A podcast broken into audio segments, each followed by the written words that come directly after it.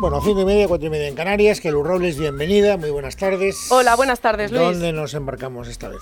Pues mira, el otro día recibí un me gusta en un tuit que escribí hace tres años y que se hizo viral entonces, donde publiqué cuatro fotos y escribí: No es Escocia, es Zamora el pasado fin de semana. Las imágenes que fotografié en pleno verano mostraban una provincia de Zamora alejada de esa imagen árida de campos propios de la meseta. Y creo que precisamente esa sorpresa y ese vergel que me encontré en ese viaje que hice es una de las razones por las que la comarca de Sanabria se merece una visita. Los leoneses como yo además hemos sido durante décadas veraneantes fieles de esta zona porque sobre todo antiguamente quien no se podía permitir un viaje a la playa sí podía recorrer los lagos de Sanabria y disfrutar de sus playas de agua dulce con esas barcas que van a pedales con sus chiringuitos y demás.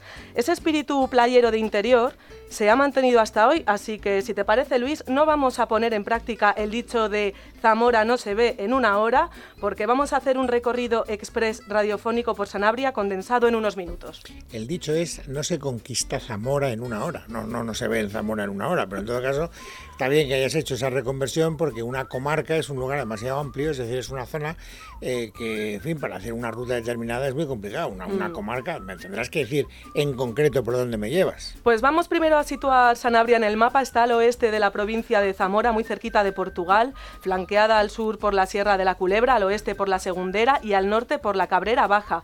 El clima atlántico sanabrés se torna en continental en los 1.200 kilómetros cuadrados que abarca toda la comarca. Y esa transformación del tiempo, sumada a su altura, provoca que aquí llueva y nieve con más frecuencia que en el resto de la provincia de Zamora. De ahí sus pastos verdes y frondosos que fotografiaba yo y que publicaba en Twitter. La Vía de la Plata también discurre cerca, así que por sus lides han peregrinado los romanos que se dirigían hacia las médulas en León en búsqueda de su preciado oro. Al abrigo de bosques de abedules, alisos y rebollos, que es un tipo de robles pirenaicos, se elevaron por toda la comarca de Sanabria pequeñas aldeas que fueron cruciales durante la Edad Media. Hoy representan la prueba viva de la historia y de la intrahistoria de los sanabreses. La palabra es lo vivo, la palabra es en el principio. En el principio fue el verbo y acaso en el fin será el verbo también.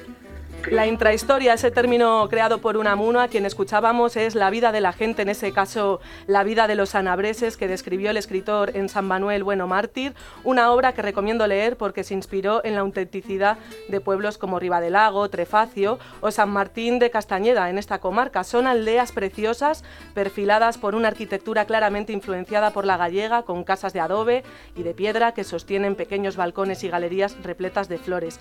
Y la localidad de Galende, que discurre a orillas del río Teraí. También encontraremos numerosos ejemplos con viviendas de dos alturas, donde la planta superior se dedicaba a la vida familiar, mientras la inferior se dirigía al cuidado del ganado, a guardar los aperos y como cuarto de baño. Estos pueblecitos están muy bien, pero hace mucho calor, Luis, así que yo lo que haría antes de continuar esta ruta de pueblos es ir directamente al lago de Sanabria. el hecho de que tú quieras que empecemos allí será por algo especial. ¿Qué tiene de especial este lago de Sanabria? Pues es el lago de origen glaciar más grande de la península ibérica y uno de los más inmensos de toda Europa. En su ribera existen diferentes playas como la del Folgoso en la zona este del lago, desde donde se alquilan esas embarcaciones que comentaba y donde la gente acude a tumbarse en la arena y tomar el sol. Y también hay playas en la margen norte, la de las Sirenas y la playa de Dos Bahías, que son más pequeñitas y es más fácil acceder a ellas en canoa que desde tierra. Al sur está la de Viquiella, con un buen chiringuito, y a pocos kilómetros está la de los enanos. Hay otra más escondida, que es un secreto que guardan los lugareños, que se llama Roca Negra, porque se esconde bajo una gran roca, desde donde los vecinos más atrevidos se lanzan al agua. En la parte más estrecha del lago, en Bouzas, recomiendo a nuestros oyentes que visiten las instalaciones abandonadas del antiguo balneario, donde todavía hoy se puede observar el manantial de aguas sulfurosas característico de esta zona y que atraía mucho turismo cuando ese balneario estaba en funcionamiento.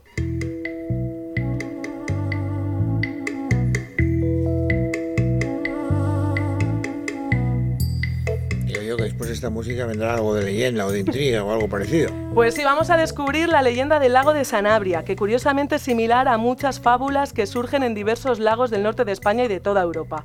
Y es la que hace referencia a que debajo del agua existía una población llamada Lucerna que se anegó después de que una noche llegara un peregrino que buscaba cobijo y como todo el mundo se lo negaba, salvo un grupo de mujeres que trabajaban en un horno, el peregrino les advirtió a estas señoras, no salgáis de casa porque mañana voy a castigar a este pueblo por su falta de hospitalidad. Y como nos cuenta nuestro compañero de origen sanabrés Víctor San Román, el peregrino les dijo: Equifin con mi bastón, equinazca un gargallón. Y desde ese mismo punto comenzó a brotar un gran caudal de agua que inundó todo el pueblo, salvo el lugar donde se encontraba el horno, en el que hoy sobresale una pequeña isla de la superficie del lago. Desde entonces, cada San Juan se dice que las personas caritativas y generosas pueden oír el repicar de la campana que quedó en el fondo del lago junto al resto de Villaverde de Lucerna.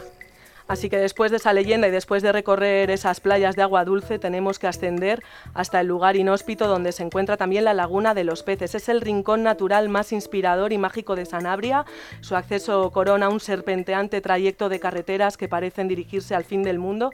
Y de alguna manera allí termina un mundo y comienza otro, porque los bosques desaparecen de las cotas más bajas, progresivamente dando paso a laderas enmoquetadas por arbustos perennes. Durante el invierno la laguna se transforma en hielo y nieve, así que si os planteáis una ruta desde allí debéis tenerlo en cuenta en vuestra equipación. La excursión más exigente desde la Laguna de los Peces se dirige hacia la cima de la Peña Trevinca, más de, mil dos, de los 2.000 metros de altura, es el pico más alto de toda la provincia. Está muy bien esta leyenda que nos has contado del lago de Sanabria, pero me imagino que también habrá algunos acontecimientos históricos, no legendarios, que tengan que ver con esta excursión.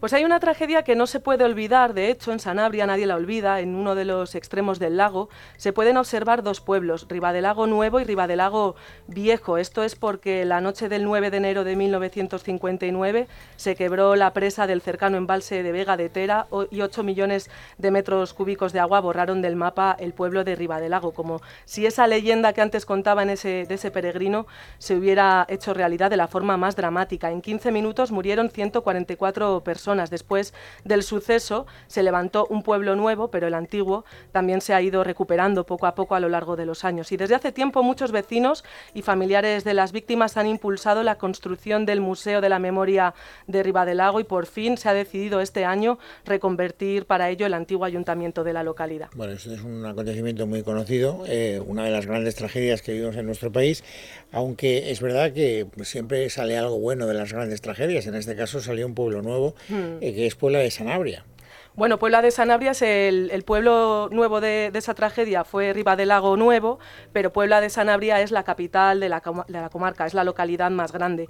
Puebla era una ciudad defensiva que se elevó en un alto. En torno a esa cima se encuentra su castillo del siglo XV, construido bajo el mandato del conde de Benaventes, visitable, alberga la biblioteca municipal y el centro de visitantes, pero no fue el único recinto amurallado de la ciudad porque llegó a albergar tres fortificaciones más. Lo que ocurría es que Puebla sufría muchísimos asedios por su ubicación estratégica en el noroeste de la península. De ahí el dicho de que Zamora no se conquista en una hora. Así que era lógico que se construyeran tantos muros. Su torre del homenaje en Puebla, conocida como El Macho, también recuerda a esa faceta defensiva. Para informarnos de lo que encontraremos dentro de ese castillo, también he pedido ayuda a otro compañero descendiente de Puebla de Sanabria, nuestro técnico Luis Alonso, que nos recomienda prestar atención a esto. Ver los gigantes y los cabezudos es una cosa que está bastante curiosa porque tienen una buena... dicen que es una de las mejores comparsas eh, giganteras de España. Hay figuras bastante antiguas como la, negra y el chino, que son bastante famosas. Todas estas figuras eh, son las que se bailan luego en las, en las fiestas de las victorias y la verdad es que mm, está bastante divertido verlo. Creo que tienen el toro de fuego también ahí dentro, que es el toro de fuego sale por la, sale por la noche en la plaza. Eh, es un toro que, que, que, echa fuego y que lo lleva, lo lleva una persona. Además de esa muralla, ese castillo y esos gigantes y cabezudas, en Sanabria encontraremos de todo, restaurantes, hoteles, tiendas de artesanía, empresas de turismo activo, locales para tomarse una copa, así que es un buen lugar en el que alojarnos y así poder movernos por toda la comarca. Bueno, así los restaurantes, ya sabemos que una de tus citas obligadas cada vez que haces un viaje es, comer bien. En este caso concreto, ¿comemos lo que comeríamos en Zamora o tiene su propia gastronomía específica esta comarca? Pues con tanta riqueza fluvial que acabo de describir, se entiende que uno de los bocados históricos de estas tierras tenga como protagonista la, trucha sanabresa, que es de color asalmonado, la preparan frita, crujiente y la aromatizan con finas hierbas. Hasta el rey leonés Ordoño II se enfrentó a los monjes de San Martín de Castañeda para quedarse con el derecho a la pesca de este manjar. Y con solo un vistazo a las cartas de los mesones sanabreses, además repararemos en la influencia gallega de sus platos. El caldo sanabrés con berza, el pulpo al que se añade ajo en esta versión, o el bacalao a la tranca, cocinado también con ajo y pimentón, sabores contundentes y elaboraciones recias que en ocasiones tienen a las legumbres como elemento principal, los sabones servidos con magro de cerdo o unas sencillas sopas de ajo nos dejan claro que nada es casual porque estas recetas tan calóricas compensaban el trabajo en el campo de los ganaderos.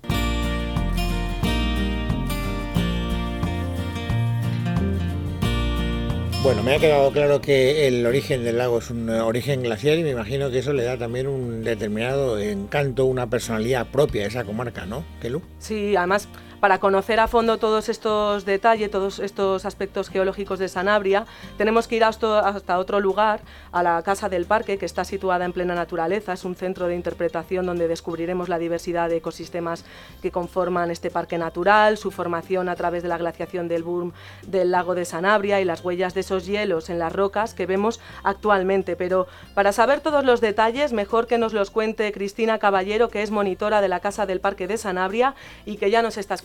Cristina, bienvenida. Muy buenas tardes. Buenas tardes desde Sanabria. Bueno, no es mal sitio. ¿Qué temperatura tenéis? Solo para saber si se está más a gusto ahí en una zona de origen glacial que en el resto de España. No lo dudéis, no lo dudéis. Seguro que nosotros estamos más fresquitos que estáis ahí vosotros en Madrid. No es un frío glaciar, pero, pero sí, estamos más fresquitos, sí. Bueno, me imagino que tú recibes a visitantes de toda España que se dirigen a ese lugar paradisíaco en el que estás, eh, buscando qué cosas, ¿Qué es, qué, cuáles son los grandes atractivos que, que busca la gente que va a visitarte, Cristina. Efectivamente, mira, como tú bien dices, eh, recibimos visitantes de toda España y la gente llega a la Casa del Parque, en este caso de, nuestro Parque Natural del Lago de Sanabria. Eh, hay que resaltar que todos los parques naturales de Castilla y León siempre van a tener abierta una Casa del Parque para que todas las personas que llegan a estos lugares se puedan informar tranquilamente de todas las actividades que se pueden realizar. En nuestro caso, por ejemplo, la gente eh, siempre nos pregunta eh, dónde están permitidas las zonas de baño dentro de, lo que es el lago de Sanabria, eh, qué rutas se pueden realizar de senderismo en todo lo que es este espacio natural protegido, qué otras actividades se pueden llevar a cabo, o por ejemplo cuando vienen familias con niños, pues dónde pueden ir, qué pueden visitar, qué pueden conocer. Entonces, nuestra labor en una casa del parque Mm, es informar a todo este público visitante para que, eh, bueno, pues mm, ellos sepan que es un parque natural que se puede disfrutar, para eso es, pero siempre, pues bueno, hay que eh, intentar adaptarse pues a, la normativa que tiene cada uno de, estos espacios naturales para poder ser disfrutado. Claro, eh, espacios protegidos además, o sea que no puedes hacer lo que te dé la gana. ¿Por qué es ese, en, concreto ese lugar un espacio protegido, Cristina? Pues mira, estamos hablando de un parque natural que hoy tiene 32.302 hectáreas. Es un parque con una diversidad de ecosistemas eh, impresionante y el Parque Natural del Lago de Sanabria se conserva precisamente para conservar la morfología que esculpieron en sus rocas los glaciares cuaternarios. Además, por su flora. Eh, tenemos una flora riquísima en endemismos, adaptados sobre todo a las condiciones extremas de este entorno de montaña. Tenemos una fauna especialmente diversa en anfibios. Estamos hablando de un humedal importantísimo en nuestra península y nos encontramos especies emblemáticas como la nutria, el mejillón de río Naya de margaritífera margaritífera y por supuesto hay que hablar del mayor lago de origen glaciar de, nuestra península ibérica y arriba en la zona de altiplano del sistema lagunar eh, que compone después de los Pirineos el conjunto lagunar más importante de España. Y además, unido eh, a todo ello, pues lógicamente tenemos que conservar la cultura ancestral de nuestros pueblos que han mantenido hasta nuestros días un legado interesantísimo de tradiciones, de una arquitectura popular adaptada al medio y que es bellísima y está muy bien conservada. Has hablado de muchas cosas, pero no de la fauna. Yo tengo entendido que allí los animales, aparte de algunas especies que son muy conocidas, como por ejemplo el lobo, tenéis también algunas cosas que no se encuentran fuera de esa comarca. Eso es. Eh, aquí pues, la gente, mm, todo el mundo que viene quiere ver el lobo, por favor, ¿dónde podemos ver el lobo? ¿O dónde podemos ver la nutria, que es el emblema de este parque, es eh, quien nos representa? Pero eh, luego nos encontramos aquí especies que son poco conocidas o que con el paso del tiempo han ido desapareciendo en otros lugares de España, en otros puntos. Y en Sanabria aún las conservamos. Hablamos de la perdiz pardilla en el ecosistema de sierra, eh, en el altiplano. Tenemos el desmán ibérico, el cual habita en el tramo alto del río Tera. Eh, tenemos margaritífera margaritífera, que es mejillón de río de agua dulce, eh, bioindicador de la pureza de, nuestras aguas. En el río Tera también le conservamos. Y además, mm, Sanabria es un lugar donde el ecosistema que más eh, número de, hectáreas conforma es el ecosistema de altiplanicie, es el ecosistema de montaña. Estamos bordeados de sistemas montañosos y ahí nos vamos a encontrar eh, especies habitantes de turberas, como la Drosera rotundifolia, el Musgo sphagnum, y todas estas especies pues son poco conocidas para, para la gente. Pero me has hablado de un montón de cosas, o sea que hay tantas cosas que ver que me imagino que planificar una visita de una gente que vaya para, para poder pasar, yo qué sé, un fin de semana, un par de días será muy complicado. ¿Qué, qué, en qué consiste o qué le enseñáis a los turistas que van a visitaros durante un fin de semana? Em, la gente puede venir eh, bien por libre, de hecho ahora, sobre todo en la época estival, eh, vienen familias, eh, vienen amigos. Entonces, eh, hay familias que prefieren mm, adaptar la visita a su ritmo. La casa del parque está perfectamente adaptada a ello porque se compone de diferentes salas. Son tres salas. La primera sala que nos vamos a encontrar después de la maqueta representativa de todo el parque natural es la sala de ecosistemas, la vida en el parque. En esta sala nos vamos a encontrar el ecosistema de bosque para conocer nuestra diversidad de, flora, de, fauna. Tenemos el, ecosistema conformado mm, por el, robledal, magnífico eh, en esta zona. Eh, muchas veces mezclado pues con el tejo, eh, acebos, abedules, avellanos el bosque de, tejos milenarios que tenemos en, en Requejo de Sanabria. En esta misma sala van a poder conocer también lo que es el ecosistema acuático, pues conformado por nuestros eh, ríos, el río Tera, con su afluente el río Segundera, que son los que vierten o los que alimentan a, nuestro lago. En la zona de sierra, en la zona de altiplano, eh, nos encontramos con una red magnífica de lagunas perfectamente conservadas que, eh, vuelvo a repetir, conforma el segundo sistema lagunar más importante de España, después de los Pirineos. Y dentro de este humedal impresionante que conforma Sanabria, mm, hay que hablar del rey del parque, que es, por supuesto, el lago, el lago de Sanabria, formado por esos hielos del cuaternario en la glaciación del Gurm hace 100.000 años, que es cuando comienza esta última glaciación.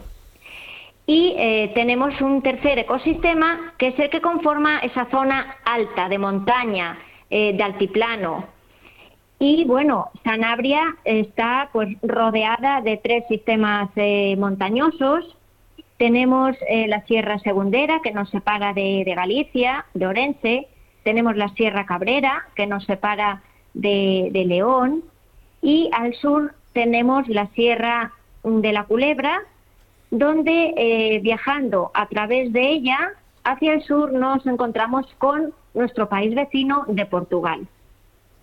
Por tanto, esta sería una primera sala. Después podríamos pasar a una segunda, donde nos vamos a encontrar una representación, una proyección de lo que fue la glaciación del Gur en el Cuaternario a través de un videomontaje con, con imágenes que resume muy bien, que explica muy bien todo el proceso glaciar desde hace 100.000 años hasta hace 10.000 años. Y finalmente visitamos una tercera zona que es eh, la sala destinada a la cultura, la tradición, la etnografía sanabresa. Impresionante porque conservamos muy bien eh, tanto arquitectura como mm, eh, lo que son bailes, canciones típicas de la zona. Y nos centramos mucho en el dialecto sanabrés, porque Sanabria tiene su dialecto propio, un dialecto con influencia asturleonesa, galaico-portuguesa, precisamente por ese sistema montañoso que hemos dicho que, nos rodea por todos los, los puntos Qué barbaridad. La verdad es que me, dejas casi sin aliento de la enorme cantidad de variedad que tenéis en la zona. Te agradezco muchísimo, Cristina, que nos lo hayas querido contar con tanto detalle. Un saludo muy, muy cordial y hasta siempre. Y a ti también hasta la semana que viene. Hasta la semana que viene, Luis. Nos vamos, amigos, rápidamente a las redes sociales. Antes, GastroPlus. Otra vez se te está haciendo eterna esa digestión, si la hiperacidez gástrica te produce constantemente molestias a nivel del estómago, deberías conocer GastroPlus de Mundo Natural, un complemento que aporta extracto de aloe vera hasta 10 veces más concentrado que la planta en su estado natural y que además contiene fosfato tricálcico, que mejora el funcionamiento de las enzimas digestivas y la protección de la mucosa estomacal. Ya sabes, GastroPlus de Mundo Natural y no te preocupes por tus digestiones. Consulta a tu farmacéutico dietista en Parafarmacia del Corte Inglés y en parafarmacias mundonatural.es. Mundo Natural. En casa de Herrero es rabio.